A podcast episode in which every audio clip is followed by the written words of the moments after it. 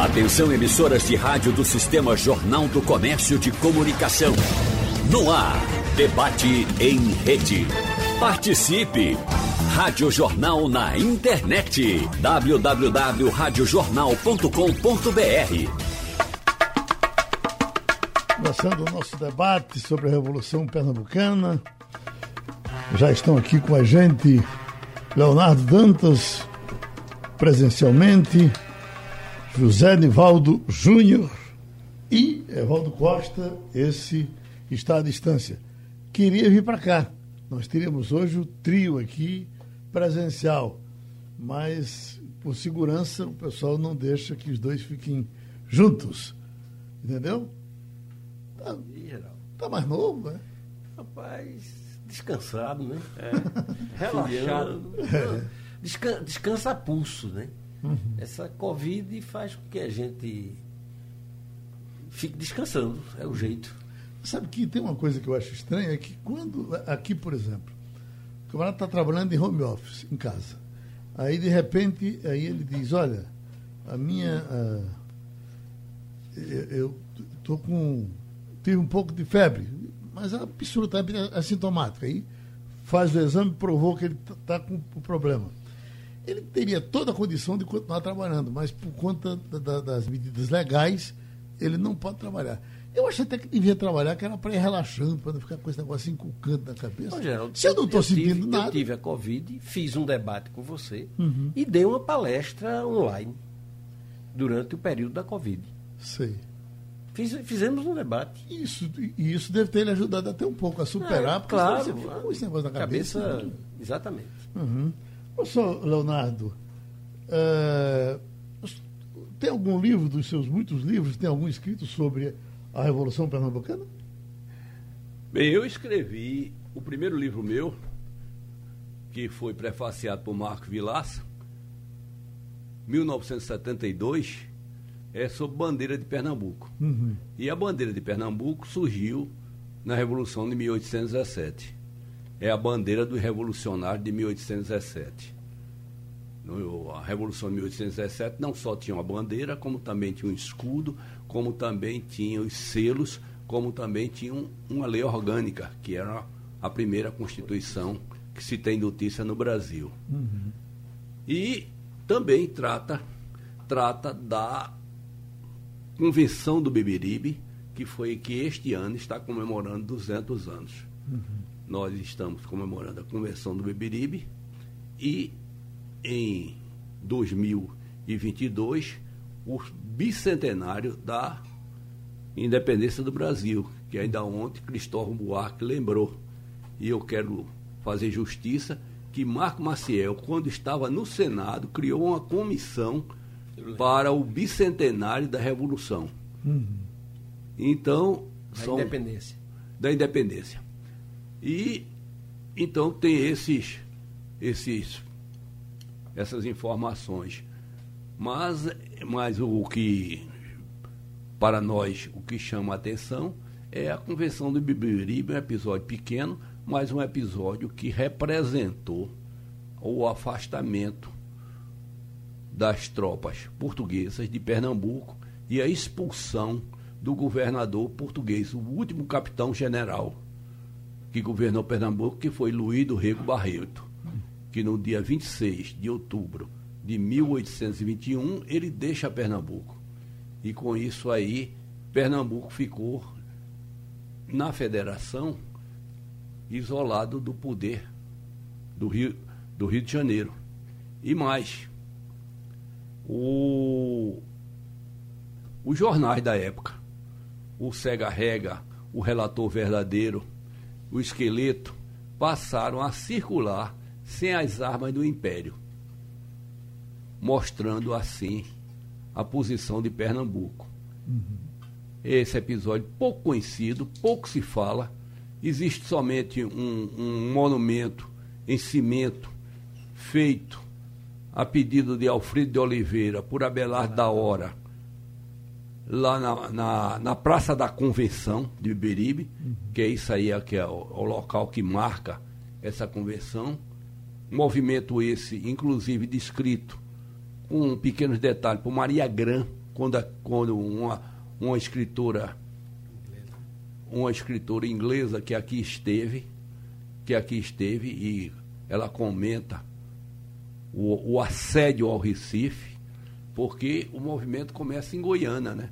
Uhum. Começa em Goiânia e, e, se, e no sentido de dar apo, apoio, no sentido de, de tornar legal, um movimento contra o absolutismo, o absolutismo do, do de Portugal, filiando-se às cortes. As cortes já era um era a criação de um regime monárquico, mas constitucional, como é o, o, a monarquia da Inglaterra. E isso aí surge no Porto, depois ganha, chega a Lisboa e Dom João VI, quando é forçado a voltar para Portugal, volta em 1819, ele já ele chega a Portugal já com seus poderes restritos. E aqui em Pernambuco nós, fa nós fazemos a adesão ao movimento das cortes portuguesas. O, dos seus mais de 40 livros escritos, tem alguma de ficção ou todos os seus livros são em cima de realidade? Não, tem apenas um livro de crônicas uhum. que um colega meu de Salesiano, o Pedinho, uhum. Pedro Tavares de Lima, que, que, é um, que tem uma gráfica aqui, disse: Eu queria publicar um livrinho de você, mas com crônica, uhum. não, queria, não queria histórica. E eu fiz aquele, fiz esse livro de crônicas. Mas basicamente todos são ligados à, história. À história. O, o seu, dos, dos seus livros tem, tem um ou dois ficção, não é? Não, é, já eu estava até comentando com. Uhum. com até porque hoje é dia do leitor. Aí a gente é, tá a gente, um é, é, eu estava conversando que ele é um historiador. Uhum. Né? Eu sou historiador, tenho formação historiográfica, fui professor da universidade 20 anos, mas eu sou basicamente um professor e um analista da história do ponto de vista macro. Uhum. Eu não tenho é, estudos aprofundados, a não ser um sobre Maquiavel, certo. que é Maquiavel, o Poder. Os meus demais. Maquiavel é o seu, é o seu mais famoso livro, né? É, é um livro que, uhum. que conseguiu, conseguiu romper barreiras. Eu estava até ontem dizendo. É o seu vagalume de fogo. Uma pessoa, é, é uma pessoa disse que é mais fácil conseguir em inglês ou espanhol ou até mesmo em romeno do que em português. Português está a coisa mais difícil do mundo para você encontrar um exemplar. Uhum. Só encontra em sebo. a editora está vivendo uma, um processo de, de de crise, como várias editoras, é, suspendeu as publicações regulares e aí fica, ficou no sebo. Os demais, digamos, três livros publicados são de ficção. É... Essa é, é uma pergunta, quer dizer, por conta de confusão de editora, é, evidentemente que todo o interesse do escritor haveria para que esse livro estivesse nas livrarias, tem comprador, é, e, e o senhor não pode uh, arrastar e, e, reproduzir. Geraldo, aí você entra no amadorismo completo. Uhum. Entendeu? Eu, eu, a primeira edição do Maquiavel Poder fui eu que fiz. Foi feita lá na minha empresa, na agência, é, editada em Pernambuco, e eu quem distribuí. Entreguei até a uhum. distribuição e tal. Foram feitos 3.750 exemplares. Eu encomendei 3.500, a gráfica me deu mais 250. Desses 3 mil, esses exemplares passaram 10 anos para serem esgotados, para serem vendidos. Uhum. 10 anos. Quando foi publicado pelo Martin Claret, em dois meses vendeu 20 mil livros. Em três meses. Foi quando o livro pipocou e foi para todas as listas mais vendidos do Brasil. E, enfim, ganhou uma dimensão. Foi tão grande a procura que a editora disse: Olha, não tenho condições de continuar atendendo. É. Vou dar um tempo. Não, foi, vou dar um tempo e aí vamos manter. E mantiveram no catálogo. É o único livro de autor vivo que faz parte da coleção, a obra-prima de cada autor. E de Pernambuco só tem dois, Joaquim Nabuco e eu. Uhum. Então é um livro que, na área, é considerado como uma referência. Uhum. É uma coisa importante. Agora, sobre história, eu tenho alguns artigos publicados. Tem artigo publicado sobre a Revolução 17, tem artigo publicado sobre a presença holandesa no Brasil, tem uma, uma tese de mestrado sobre a, a economia algodoeira no Brasil no período colonial, que é um tema muito pouco estudado e foi pouco divulgado. Tem um trabalho sobre o coronelismo, o coronel Quelê de, de Petrolina. Só nos nossos debates aqui dava para fazer uns três livros. Né? É, não, dos debates, Geraldo, se a gente, se a gente conseguisse recapitular os debates, tinha muita coisa. Agora, sobre esse tema de hoje, o professor, o professor Leonardo colocou uma coisa muito importante. É, o tema foi a revolução. Eu entendi que a revolução se referia à Convenção de Bibiribe. Né? Quer dizer, na verdade, a Convenção de Bibiribe, que a gente comemora esse ano, especificamente no dia 5 de outubro, foi o dia da assinatura. Só um pigarrozinho mesmo. É, foi o dia da assinatura do documento a convenção faz parte de um processo muito mais amplo, que começa em 1808, com a chegada da família real no Brasil, quando, quando Dom, Dom João, que não era Dom João VI ainda, chegou no Brasil e abriu os portos. Começou o processo de independência. O, aliás, o Brasil passou a ser a capital da metrópole, porque a capital do, do, do Império Português passou a ser o Rio de Janeiro. Em 1815, o Brasil foi elevado a Reino Unido a Portugal e Algarves, ou seja, o Brasil deixou de ser colônia de Portugal em 1815. Portanto, quem diz que a Revolução de 17, de 1817, que para mim é o mais importante, o mais simbólico, o mais completo movimento é, é de, de, de, não apenas de rebeldia, mas de construção de um projeto de nacionalidade, é 17. Né? É, 17 teve Constituição, como disse o professor Leonardo, 17 teve embaixador, 17 foi uma é, implantada uma república. Né? Foi uma coisa muito, uma dimensão muito acima de que qualquer outro movimento ocorrido no Brasil. O mais importante movimento político ocorrido no Brasil foi 17 e a gente tem que respeitar a Guerra Farroupilha do Rio Grande do Sul, que durou 10 anos. Então, são os dois grandes movimentos. Agora, em 21, o que é que aconteceu? Em 17, tudo está ligado a 17. Uhum. Em 17, foi mandado um governador para Pernambuco para reprimir a revolta. Luiz do Rego Barreto, ele reprimiu a revolta com forças da Bahia e massacrou, matou muitos pernambucanos, aprisionou centenas e, e ficou no poder com poderes absolutos.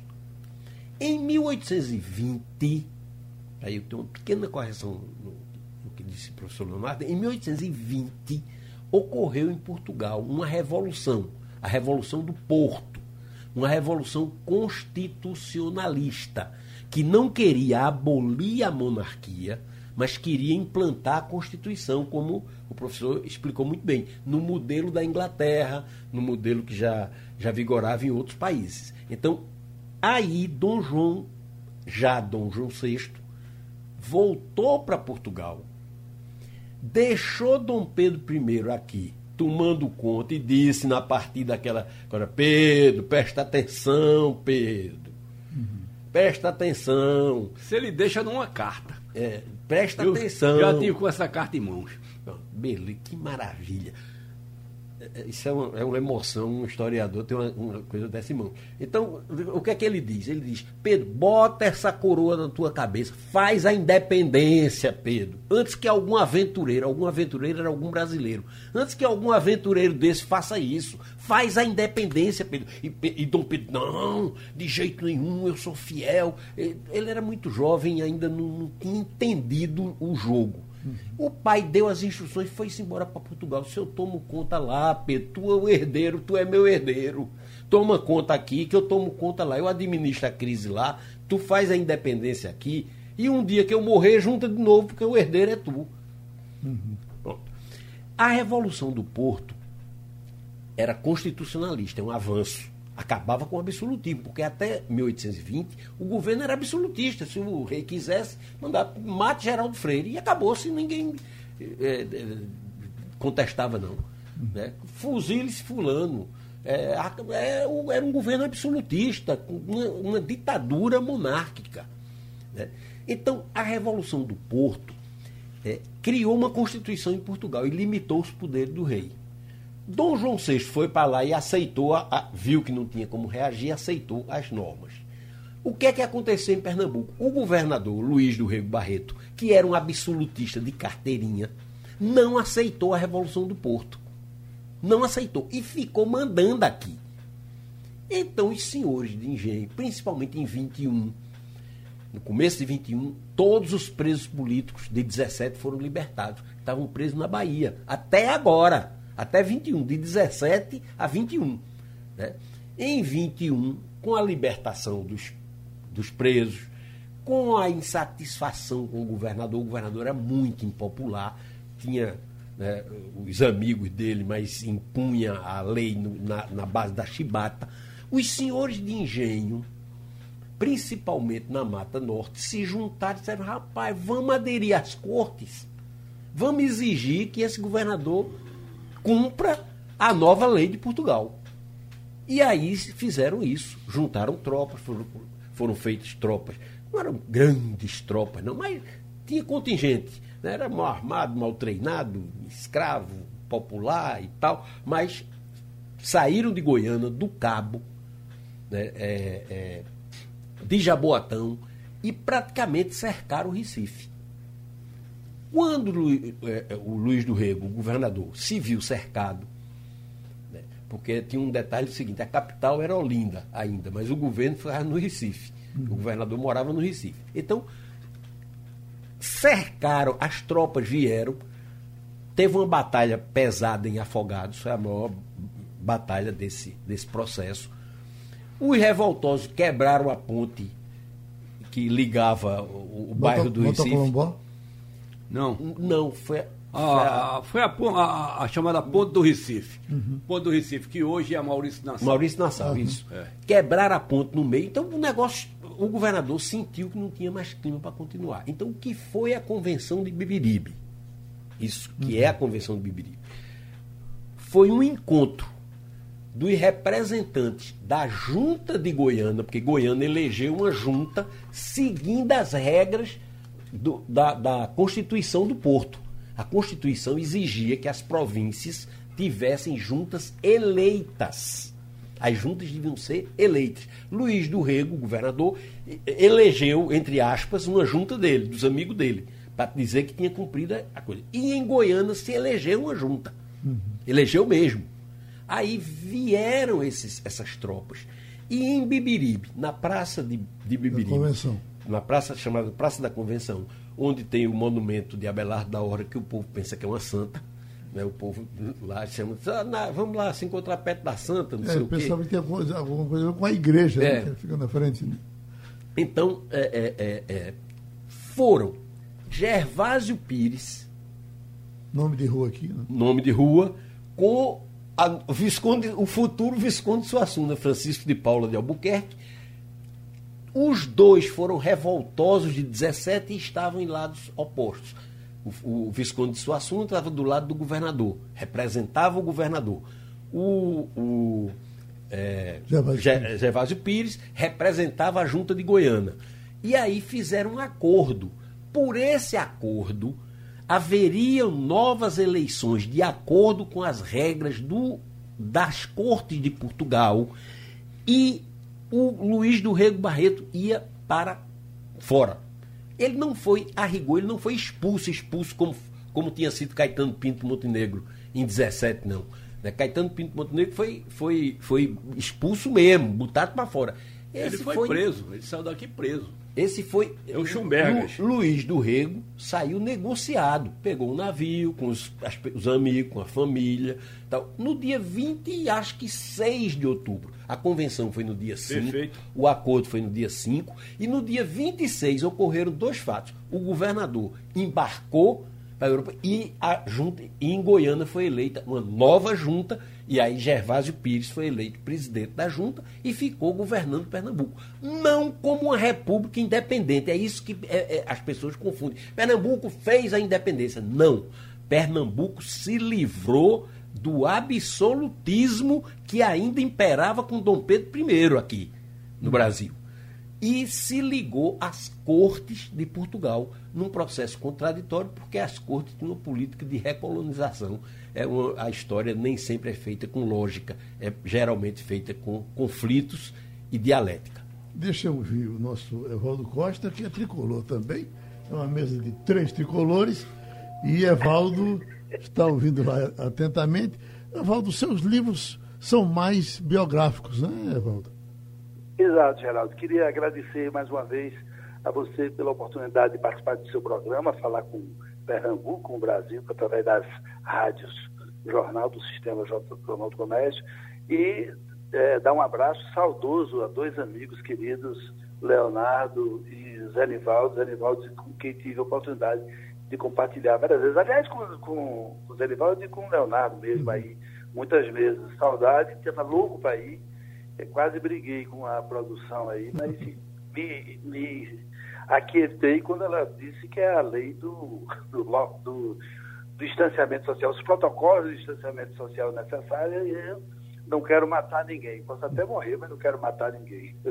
E, Geraldo, queria dizer o seguinte: eu sou um jornalista, fundamentalmente jornalista. E fiz alguns livros de entrevistas, algumas coletas de, de, é, sobre jornalismo, sobre luta no campo. Fiz um livro de entrevistas que conta a história do, da, da luta camponesa é, dos anos 50 e 60 e 70 no Brasil. E fiz um, um, e organizei um livro como diretor do Arquivo Público, um livro que é interessante, que é sobre a Revolução de 1817, que nós chamamos lá, eu e os colegas daqui a pouco eu digo o nome, os colegas, a memória começa a fugir, dois colegas do arquivo, a Débora e daqui a pouco eu lembro outro, uma coleta de documentos é, que chamamos de Memorial do Dia Seguinte, uhum. que é um pouco que quando eu entro na história da Revolução de 1817, que é ah, um movimento cujo legado foi combatido, cesseado e limitado e que é contraditório, porque ele é muito rico e, e dá muito é, é muito forte para a autoestima pernambucana, mas ao mesmo tempo é um movimento esquecido, porque esses heróis cujos nomes estão eternizados em ruas de logradouros é, são nomes que as pessoas pouco sabem deles, porque é, a memória é coletiva e, e se falava muito pouco de quem são essas pessoas. Então, foi negado e aquele livro lá, e o livro Memorial do dia seguinte, é uma coleta de documentos oficiais guardados no acervo que, do, que mostram o esforço que foi feito pelos vencedores, a história dos vencedores, para é, eliminar qualquer vestígio desse período em que os revolucionários de 1817 implantaram um governo autônomo do Nordeste pedaço do Ceará até Alagoas, que é o movimento mais importante, que teve mais peso efetivo é, quanto contestação do poder português que houve na história do Brasil. A Inconfidência Mineira foi é, abortada antes de produzir qualquer feito. Então, a Revolução de 1817 governou um pedaço do território ainda que tenha sido por pouco tempo. Então, o legado de 1817 testemunha, ao mesmo tempo, o esforço violento que o poder colonial português exerceu sobre é, os revolucionários que tentavam é, autogerir essa fração do território brasileiro e, ao mesmo tempo, mostra que o espírito dessa gente, que era um pedaço da elite intelectual do norte do Brasil, é, formada em Olinda, é, padres, é, advogados, gente, militares também, gente que estudava e que é, acompanhava a luta na Europa, a Revolução acompanhou e sonhou com a Revolução Francesa, acompanhou e sonhou com a independência dos Estados Unidos e queria destino idêntico para o Brasil. Eu queria só para é, deixar aqui uma, uma para reafirmar, quando eu falei de poder colonial, eu acho que o Brasil não ficou independente em 1822. É, o, houve uma separação é, legal entre o Estado português e o Estado brasileiro, mas na prática era uma cisão patrimonial dentro da família real portuguesa. Essa carta que o Zé Nivaldo aí falou é muito ilustrativa desse aspecto. É como se pai e filho, que tinham duas grandes fazendas, uma estabelecida lá na Europa, mais organizada e menor, mais fácil de administrar para um homem mais velho, deixasse o filho tomando conta de uma família, de uma fazendona selvagem, nos confins do mundo, a léguas de distância por mar, por mar, para que ele domesticasse. E a independência, para mim, o Brasil, enquanto o Brasil foi governado por cidadãos portugueses, por gente que tinha muito mais apreço por Portugal que considerava estar no Brasil uma tarefa de Portugal, é, não havia independência. Então, dependência não é, não é um status, não é um estatuto jurídico. Independência é uma situação de fato. Dom, João, Dom Pedro II, que era um humanista, um homem ilustrado, é, um grande líder, inclusive o Brasil perde quando passa dele para os primeiros governos republicanos, porque era um homem ilustrado, como disse, ele era português, o, Bra ele, o Brasil só terá autodeterminação depois que for governado, mesmo que mal governado, truculentamente governado, e, mantendo essa lógica de que se pode matar quem quiser, o Alexandre José Barbosa Lima, tio de Barbosa Lima sobrinho, mandou um telegrama para Floriano Peixoto dizendo que tinha prendido aqui no Recife um dos marinheiros da reforma da Armada e Floriano respondeu: fuzile sem formalidade. E o cara foi fuzilado é, no maior da Armada. Então, isso já na República. Mesmo que bom governado, era governado por brasileiros numa lógica e numa perspectiva brasileira. Então, a Revolução de 1817 tem importância fundamental porque o Brasil é, pensou, brasileiros pensaram com autogestão. Um dos defeitos que fez com que a Revolução de 1817 fosse combatida, inclusive pela historiografia brasileira do século XX, até do século XX, século XIX, século XX, é que Pernambuco se arraigou muito de chamar uma revolução pernambucana. Essa mania pernambucana de ser pioneiro e líder e forte, e o baísmo.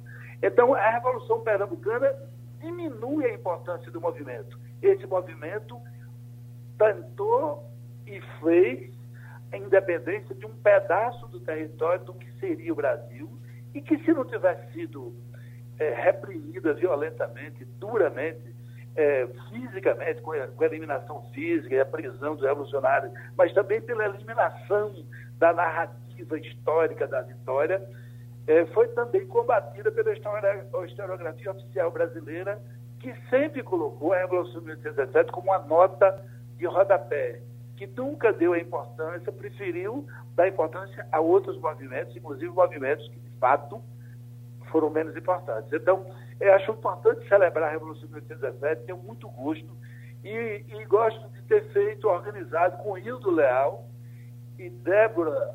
É, Eita, agora esqueci o nome dele, um livro que reúne documentos, que é um testemunho físico do esforço de, re, de desconstrução da narrativa histórica de 1917 para impor a história, a versão do vencedor, que era outro senão as lideranças, cidadãos, o Estado português, a coroa portuguesa, é, impondo sua determinação sobre o território brasileiro. Então era essa contribuição que queria dar nesse momento aqui, Geraldo. Professor Leonardo Dantas, das suas anotações, vamos com elas. Na realidade, a Evaldo tem razão.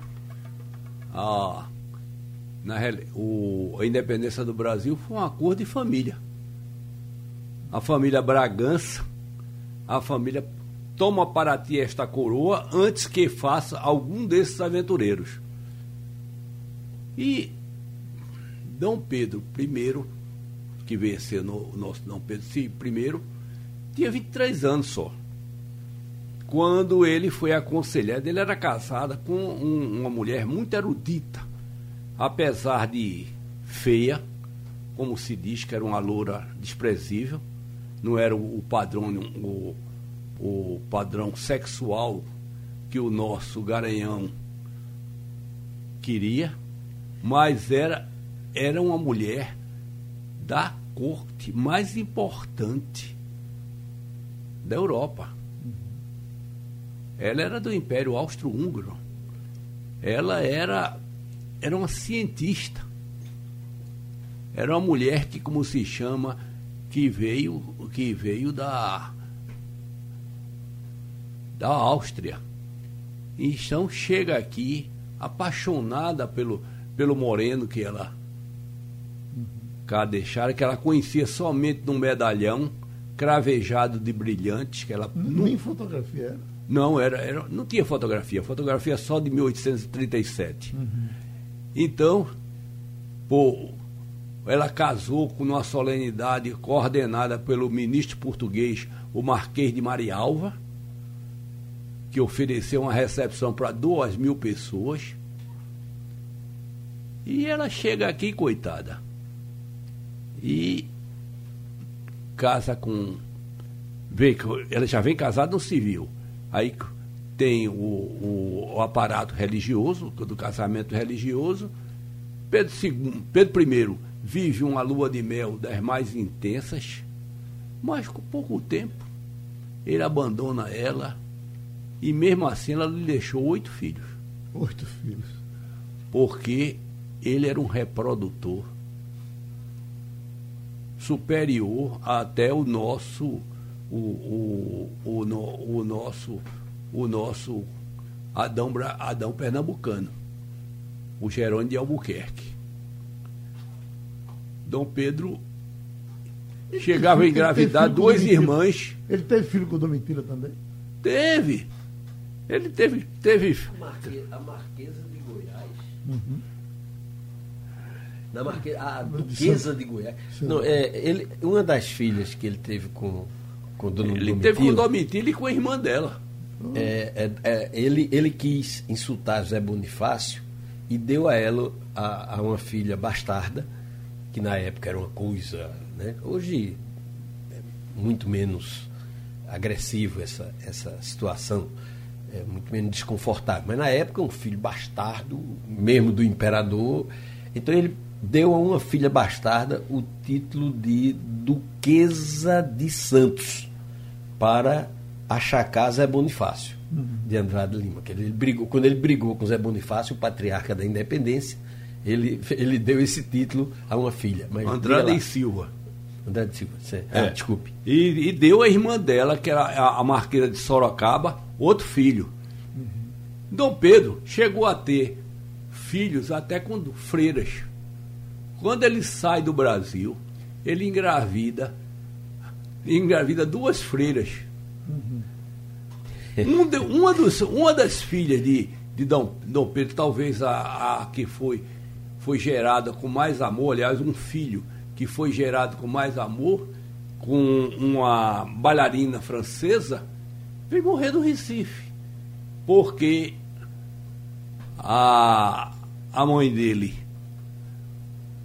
a, a Leopoldina, o, expulsa essa moça do Rio de Janeiro, manda ela para sob os cuidados do Luiz do Rego Barreto, e aqui ela tem um filho que nasce morto.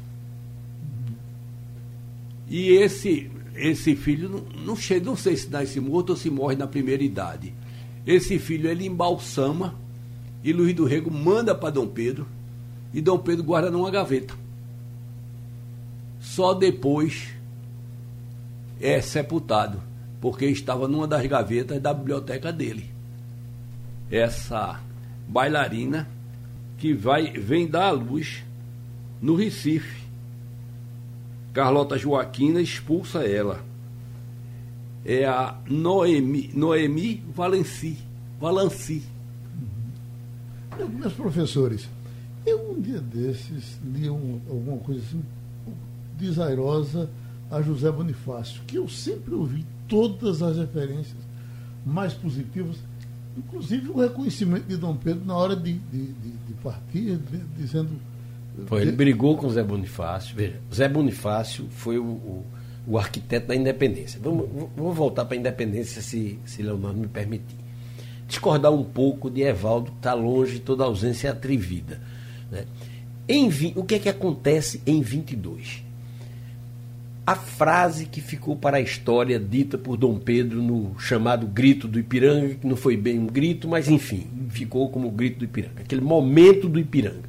Ele, qual é a frase que ele diz? Camaradas, para a escolta dele, camaradas, as cortes querem nos escravizar.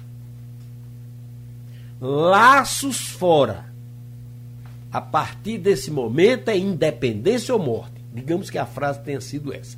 Ele estava se referindo não a Portugal, não ao rei de Portugal, que era o pai dele. Ele estava se referindo às cortes. O laço que ele arrancou do braço não foi o, o, laço com as cores de Portugal, não. Foi o laço com as cores da cor, das cortes, ou seja, da Assembleia Constituinte, que estava na prática governando Portugal. Portugal, nesse momento, era, como Leonardo já disse, eu repeti, um modelo parecido com o da Inglaterra. O rei reinava, mas quem governava era as cortes, a Assembleia. A Assembleia era o parlamento. Então, e o parlamento quer nos escravizar.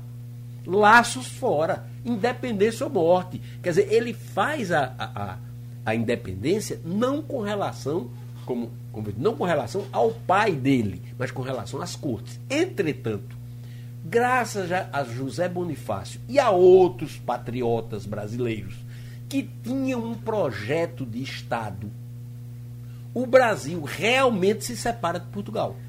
Se separa não apenas das cortes, se separa de Portugal. Aí foi laços fora geral mesmo. Aí o, o, obtém o reconhecimento de outros países, manda embaixador, ou seja, passa a agir como um, um país autônomo independente. E o primeiro embaixador dos, nos Estados Unidos foi o nosso Cruz Cabugá. Cruz Cabugá. Que era, era o que tinha sido enviado pela Revolução de 1817.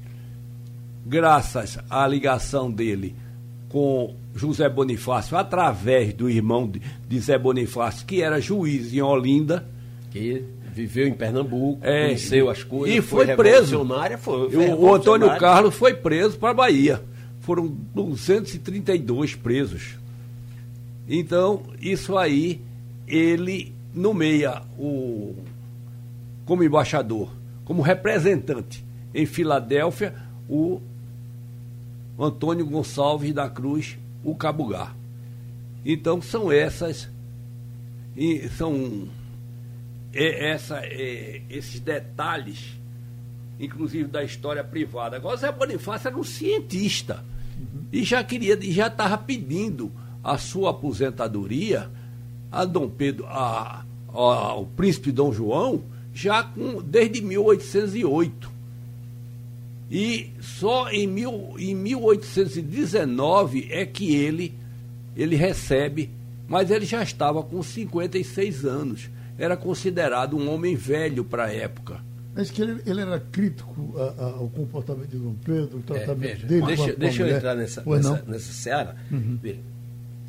José Bonifácio foi o grande arquiteto da independência. Foi ele que pegou Dom Pedro e disse: olha, para fazer a independência, é não sei o quê. Foi, foi o, o que esteve por trás da unidade nacional, que inclusive custou a Pernambuco um tema que nós vamos discutir daqui a quatro anos, que é a Confederação do Equador. Espero estar aqui discutindo hum. com o professor Leonardo a Confederação do Equador ele foi fundamental, tanto que ele é chamado de o patriarca da independência. Ele foi fundamental. Entretanto, ele era um crítico do comportamento pessoal e privado, sem decoro nenhum, né, de Dom Pedro.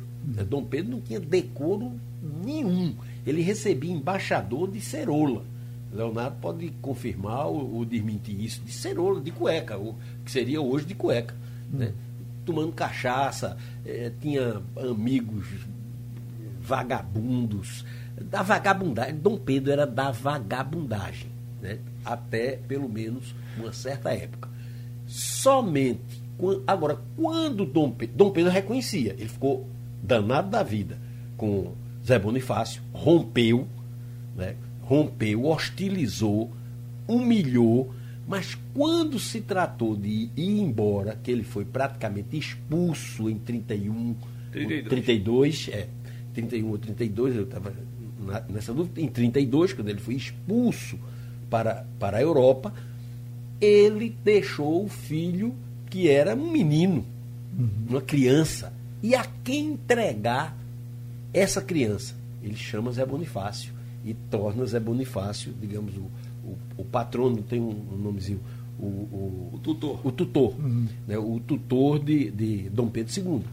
Então repare como as coisas são contraditórias. Né? Dom Pedro sabia, tinha raiva dele, mas sabia que ele era um homem de bem. Sabia que ele era um homem que pensava grande. Tanto que Dom Pedro II foi ele era considerado um dos maiores cientistas educado. da Europa. Ele era um grande especial, um grande mineralogista. Ele tem até pedras, a, a chamada a Andrad, Andradilina, que foi descoberta em 1868 que foi batizada com o nome dele. Eu vi um detalhe da, de Dom Pedro II que duas amas levavam para a escola e elas eram proibidas de dirigir a palavra a ele se eles se ele não, não falasse com elas. É, um protocolo, é um protocolo é um protocolo da realeza. Uhum. Né? Isso era Elas só comum. podiam responder. É, né? só... Não podia perguntar. Essa, esses costumes eram, eram comuns. Uhum. Por exemplo, o escravo não montava no cavalo. O cavalo ele puxava no... o cavalo. ele ia dar banho no cavalo. Mas ele não podia montar no cavalo, disseram. Valdo Costa, levante a bola. Ô, Geraldo, eu é, queria, é, é dialogando aí com o meu amigo Leonardo, é que eu não questionei em nenhum momento o estatuto jurídico, o fato jurídico da independência do Brasil.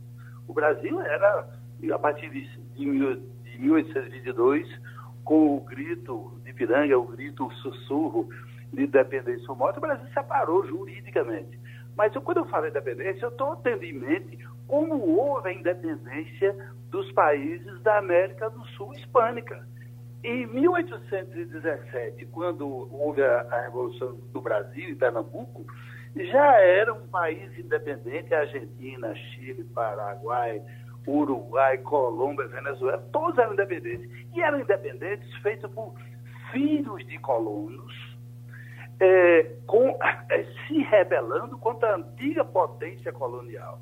Isso explica, claro, um, um processo político de uma cidadania mais avançada. Na América Hispânica tinha universidades desde o século XVI. A Espanha deu muito mais autonomia à sociedade local. As elites crioulas, eh, os filhos dos colonos para fundar partidos políticos, para ter militância política, para ter formação superior adequada, que Portugal negava eh, violentamente. Lá havia um industrialização, uma economia autônoma. E em Portugal reprimia qualquer tentativa de implantação de manufatura é, por aqui. Então, é uma independência que foi sendo negociada, concedida pelas frestas e com uma participação, é, participação decisivas de de gente emergente ou, ou, ligada ou dependente da antiga potência colonial. Portugal continuava muito presente, inclusive até a proclamação da República, que é, do meu ponto de vista, quando a gente pode dizer que o Brasil corta laços com Portugal e o Brasil fica efetivamente independente. Então, esses países já eram republicanos, todos eles já eram republicanos e já era governados por gente que tinha é, uma relação inamistosa com a antiga potência colonial, enquanto nós continuávamos, inclusive, é, é, governado por elite, pela antiga elite colonial portuguesa até a proclamação da República. Acho que a Revolução de 1817 ela é, era importante porque ela ocorreria em processo semelhante e contemporâneo às revoluções independentistas sul-americanas, inclusive do México, né, não só sul-americana, da, da, da, da antiga eh, colonizador espanhol. Então, era outro momento, era um melhor, e isso resulta num atraso da cidadania brasileira, um desestímulo da participação, da participação popular, é, um atraso na cidadania, um atraso no desenvolvimento da cultura, porque, você tem uma ideia, o, o primeiro curso de medicina em Pernambuco vem acontecer quando já tinha, tinha sido criado o curso da Bahia em 1810, quando Dom João VI chegou. Então, de um modo geral, uma obstrução do desenvolvimento intelectual é, da elite brasileira, das elites nativas brasileiras, que era um modo da, de Portugal governar, que era um modo de Portugal manter sua tutela sobre o Brasil. Sob o ponto de vista jurídico, 1822 valeu. É fato, tinha embaixador, tinha rei, tinha imperador, tinha tudo. Mas do ponto de vista da cultura, do ponto de vista da visão de um país independente, separado da antiga potência colonial, nós só conseguimos isso com a proclamação da República. Eu disse, Dom João VI, Dom, Dom Pedro II era um grande magistrado, um grande estadista, um homem ilustrado e prestou serviços importantes para Pernambuco, inclusive, que a gente poderia até falar sobre isso em seguida. Mas ele era português. Ele era, ele estava aqui porque foram forçados dentro da dinâmica de Portugal, mais da dinâmica, atendendo mais à dinâmica de política de Portugal do que a dinâmica política e social brasileira, Geraldo. Fora dessa, dessa polêmica aí, professor Eu só chamo a atenção de Evaldo, que ele já repete duas vezes. Dom Pedro II não era português, Evaldo. Dom Pedro II nasceu no Brasil. É verdade. É, era o filho caçula de Dona Leopoldina. É verdade. E, então, e depois, ele não tinha tanta ligação com Portugal. E você, e outra coisa, e a, as independências dos, dos caudilhos, provocadas pelos caudilhos Sim. da América, não, não tiveram qualquer repercussão em Pernambuco. Na realidade, não, não, não desculpe, fizeram. desculpe, deixa eu falar. Eu, eu olha, eu ouvi você calado. Eu acho que deveria ter. Não, eu ouvi você calado. O que quer ter, Evaldo? Vamos, diga aqui, professor. Então, o, a formação ideológica da, como se chama, da Revolução de 1817 está num artigo que eu mandei para você na, no arquivo público e você não publicou. Que é exatamente são aqueles são aqueles que participaram de Montpellier e, e Coimbra. São os, gran, os estudantes de Pernambuco, inclusive, inclusive do, nosso Moraes e Silva, que foi o dicionarista, que veio para Pernambuco fugido da Inquisição. Esses daí é que, trans, que mandavam para Pernambuco o, as obras dos filósofos franceses. E essas obras eram lidas com avidez pelo seminário, pelos seminaristas e padres do clero, fundado por no, no cemitério, no, no cemitério, do, no seminário, no seminário de Olinda. Esses sim, esses foram os, os ideólogos, ideólogos estes que começaram a atuar antes da Revolução Francesa. Eles já estavam ligados a Pernambuco. Deixa eu pedir uma coisa a vocês, que o professor Leonardo, que já fez, inclusive, já fez aquele livro sobre os, os grandes comerciantes do, do, da história de Pernambuco. Não, esse aí está aí tá no aguardo. Certo. Mas eh, eu acho que a gente deve um bom debate sobre, a, sobre o açúcar. Né? A história do açúcar em, em, em Pernambuco, que é uma a história, história... do açúcar é tudo, né? Começa com Duarte Não. Né? Coelho e chega até os dias atuais. Uhum. Eu, eu fiz recentemente, Geraldo, recentemente é, antes da pandemia, uma palestra no, na Fundação Joaquim Nabuco, no Seminário de Tropicologia, sobre a, as peculiaridades da produção açucareira em em Pernambuco. Uhum. É, uma, é um assunto que, que dá muito pano para as mangas, né? porque às, às vezes a gente. Pernambuco Pernambuco fazia parte da história do mundo, né? Pernambuco era o mais avançado centro produtivo do mundo no século XVI e no, século, no início do século XVII. Uhum. Tinha as mais complexas estruturas produtivas da época, que eram os engenhos de açúcar, que eram estruturas extremamente complexas do agronegócio, que não fariam inveja ao agronegócio de hoje, porque tinha a parte do campo e tinha a parte industrial.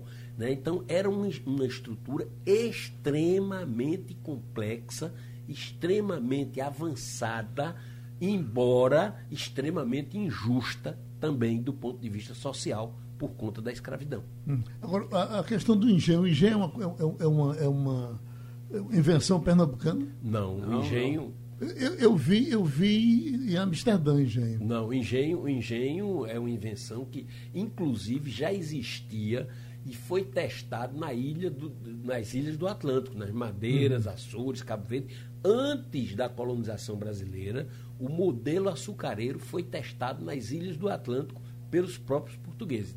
Pode completar. Professor Leonardo, professor. nós temos histórias aqui de espanhóis, de holandeses, de ingleses não teve uma colônia francesa Maranhão. importante? Maranhão, Maranhão São sim, Luís. mas aqui, aqui no Recife não. Muito né? curta, questão de dias só. Mas Maranhão ainda hoje, quando, quando, quando nós vamos lá em São ah, Luís, sim. eles nos levam para... É, mas é questão de dias só. Uhum. Todo aquele, toda, toda a ilha de São Luís, nada mais, é uma cópia do bairro Alto de Lisboa. Uhum. Toda aquela arquitetura é portuguesa. Mas não teve ligação com o Pernambuco? Não, foi, não. o Daniel teve. Teve, foi... teve a ligação com o Pernambuco, que quem expulsou os, os, os franceses do Maranhão foi um pernambucano, Jerônimo de Albuquerque. Jerônimo de Albuquerque, Maranhão. Maranhão. Na, na, na, hora da redição, ele acrescenta Maranhão. E esse daí, ele Essa traz... família Maranhão, que ainda hoje existe, é importante em Pernambuco, é. faz parte da história, foi... Como é que, que surgiu esse sobrenome? Quando Jerônimo de Albuquerque de Pernambuco, foi expulsar, recebeu a missão de expulsar os franceses, expulsou e acrescentou o nome e para ficar na memória o nome Maranhão. E, e ficou até Daniel hoje. de Latouche preso, que ficou aqui muitos meses preso em Pernambuco. E é o primeiro relatório da, Academia, da Capitania de Pernambuco que foi enviado para a Holanda, descrevendo o que era a, a, a, riqueza da Capitania de Pernambuco. Foi o, Daniel, foi o secretário de Daniel de Latouche que informa então, como nós já estamos encerrando, eu queria perguntar a vocês a, agenda preparada, por, pedida por Marco Maciel com relação à Revolução Pernambucana, ela, ela, é, é, ela vai prosseguir? Não, tem... A agenda foi, foi pedida com relação à independência, a, a do, independência Brasil. do Brasil, que é 7 de setembro de 22. 22. É, 22. É, tá parada, geral. Uhum. Pelo, eu procurei me informar recentemente, parou. Marco Maciel saiu do cenário e ninguém mais cuidou disso. Eu acho que de Pernambuco aí não deve esperar nada. Por exemplo, o nome dos mártires das revoluções de 1710, 1817 e 1824 está aprovado pelo Conselho de, Pre de Preservação do Patrimônio, custa 10 mil reais e até hoje o governo de Pernambuco não moveu uma só palha para colocar o nome, porque aquele monumento aos mártires que está lá na Praça da República só tem o nome dos vivos, dos mártires nenhum. Muito obrigado, amigos. Sugestão ou comentário sobre o programa que você acaba de ouvir, envie para o e-mail ouvinte@radiojornal.com.br ou para o endereço Rua do Lima 250, Santo Amaro, Recife, Pernambuco.